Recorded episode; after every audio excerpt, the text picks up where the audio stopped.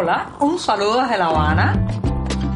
Les habla Joanny Sánchez, cubana, periodista, ciudadana, y les traigo este cafecito informativo recién colado y sin azúcar para despertar.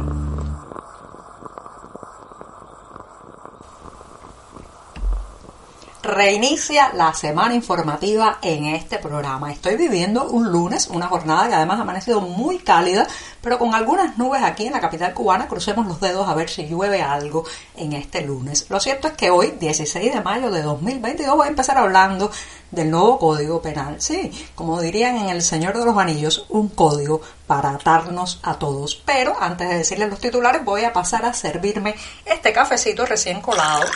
Lo puse en la taza ya, ahora lo dejo refrescar y mientras tanto les comento los temas principales. En un primer momento, el nuevo Código Penal y las viejas prohibiciones. Ya verán por qué lo digo. Mientras tanto, venderán divisas de manera selectiva y gradual. Un anuncio que se ha hecho este fin de semana frente a la Asamblea Nacional Cubana. También voy a comentar de las colas para subir al buque Escuela Español El Cano. ¿Por qué atrae a tan, tanto a los cubanos subirse sobre una embarcación? Ya les daré más detalles. Y por último, recordarles que hasta el próximo 28 de mayo hay una exposición con la obra de Antonia Eiris, la artista plástica, aquí en el Museo Nacional de Bellas Artes de La Habana. Dicho esto, presentados los titulares y servidito el café, ya este programa puede comenzar.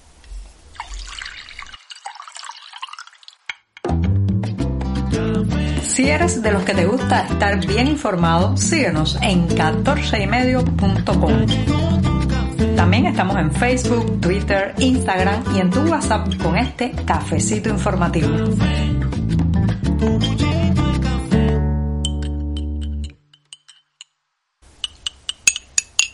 La semana tiene que empezar con un buen sorbito de café. Si además es amargo como este, mucho mejor, así me despierto informativamente. Así que me voy a dar el primer buchito del día.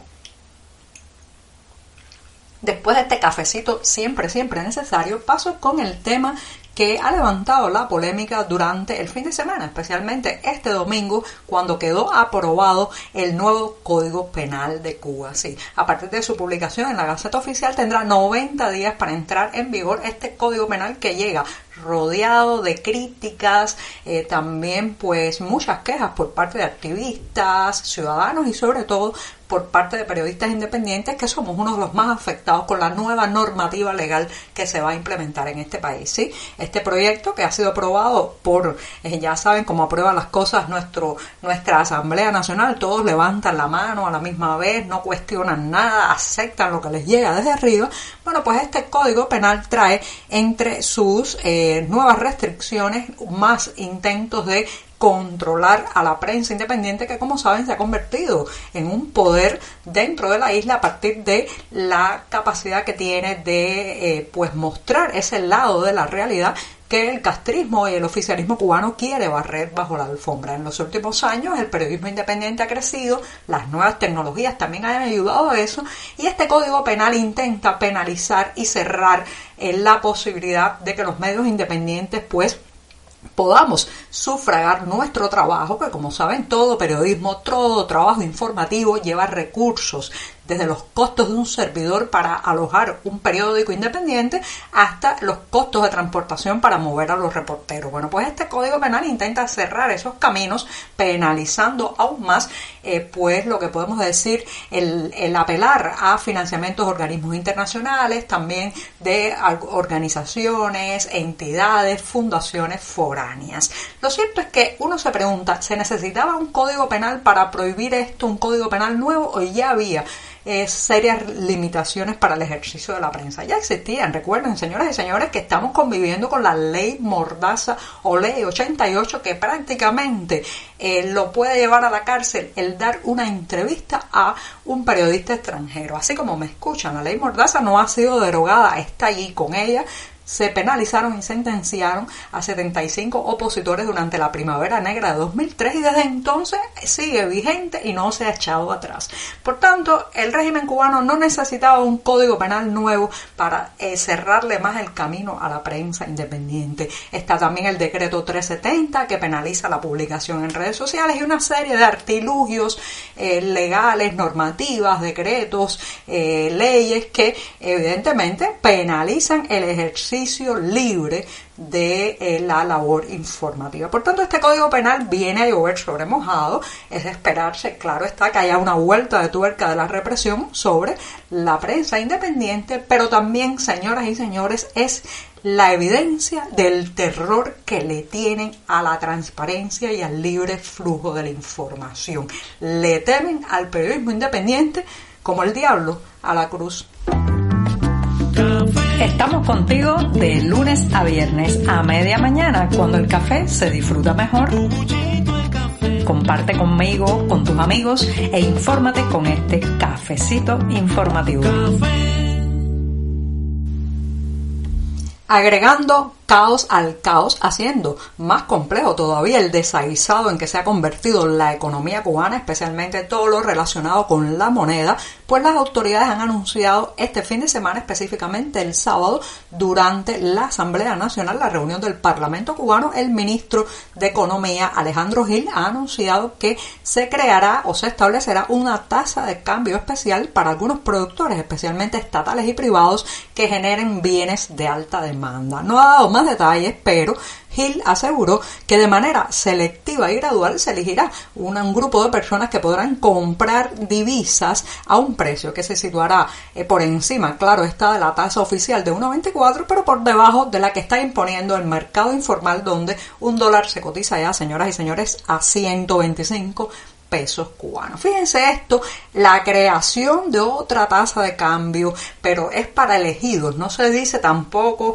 eh, qué monto va a tener eh, cada divisa que se compre, pero sí que se va a inspeccionar muy bien quiénes pueden comprarlas y quiénes no. Fíjense cómo se vuelve cada vez más complejo todo este mecanismo que no goza de ninguna transparencia, de ninguna justicia tampoco, que es simplemente eh, pues una especie de regalo, privilegio que se le dará no solamente a los que producen bienes de alta demanda, sino que usted puede imaginar que también habrá filtros ideológicos. Pórtese bien y podrá tener acceso a comprar la divisa, que es lo que le permite eh, adquirir productos en las tristemente célebres tiendas en moneda libremente convertible. Sí, esos mercados que están mucho más abastecidos que la red comercial en pesos cubanos y que fueron el blanco de la ira popular el pasado 11 de julio cuando la gente mostró su molestia, su inconformidad y su indignación con estos em, comercios en divisas que son en realidad un apartheid económico para dividir a los cubanos entre los que tienen eh, pues acceso a la moneda extranjera y los que no. Bueno, pues ahora hay una nueva división.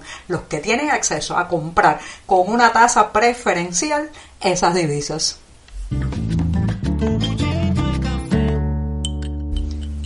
El pasado jueves en la mañana arribó al puerto de La Habana el buque escuela de la Armada del Reino de España Juan Sebastián del Cano. Sí, una embarcación muy peculiar que ha atraído las miradas, los transeúntes y la curiosidad de los habaneros que este fin de semana también pudieron acceder a unas visitas guiadas en el interior del barco. Imagínense todo lo que significa esto, no solamente por lo peculiar y hermoso de este buque escuela, reitero, de la Armada del Reino de España Juan Sebastián del Cano, sino también por que a los cubanos nos tienen prohibidos em, eh, pues utilizar, por ejemplo, embarcaciones, yates de recreo en nuestra plataforma insular. De manera que a pesar de que vivimos en una isla rodeados de agua por todas partes, esta sensación de subir a un barco, de estar en una nave, de eh, sentir el movimiento de las olas debajo de eso, señoras y señores, es algo que muy pocos de los que residimos en esta isla hemos logrado experimentar. Así como me escuchan, la mayoría de la gente en Cuba no tiene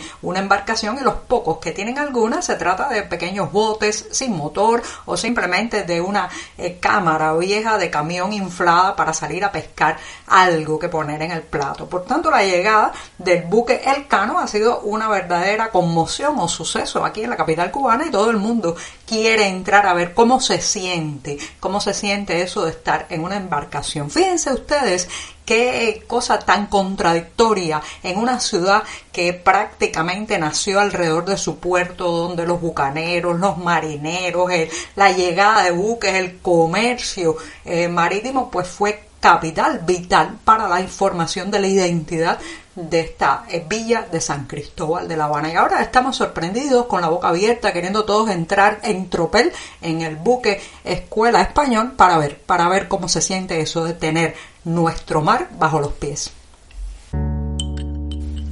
Y la recomendación para despedir este programa de lunes viene de la mano de una pintora cubana, sí, una de mis artistas plásticas preferidas en esta isla, Antonia Eiris, que hasta el 28 de mayo próximo en el Museo Nacional de Bellas Artes estará la exposición con una parte de la obra de Antonia Eiris bajo el título El desgarramiento de la sinceridad. Se trata de una muestra antológica que está exponiéndose en el tercer piso del edificio de arte cubano del Museo Nacional de Bellas Artes. Y con esto sí que me despido esta mañana martes. Muchas gracias.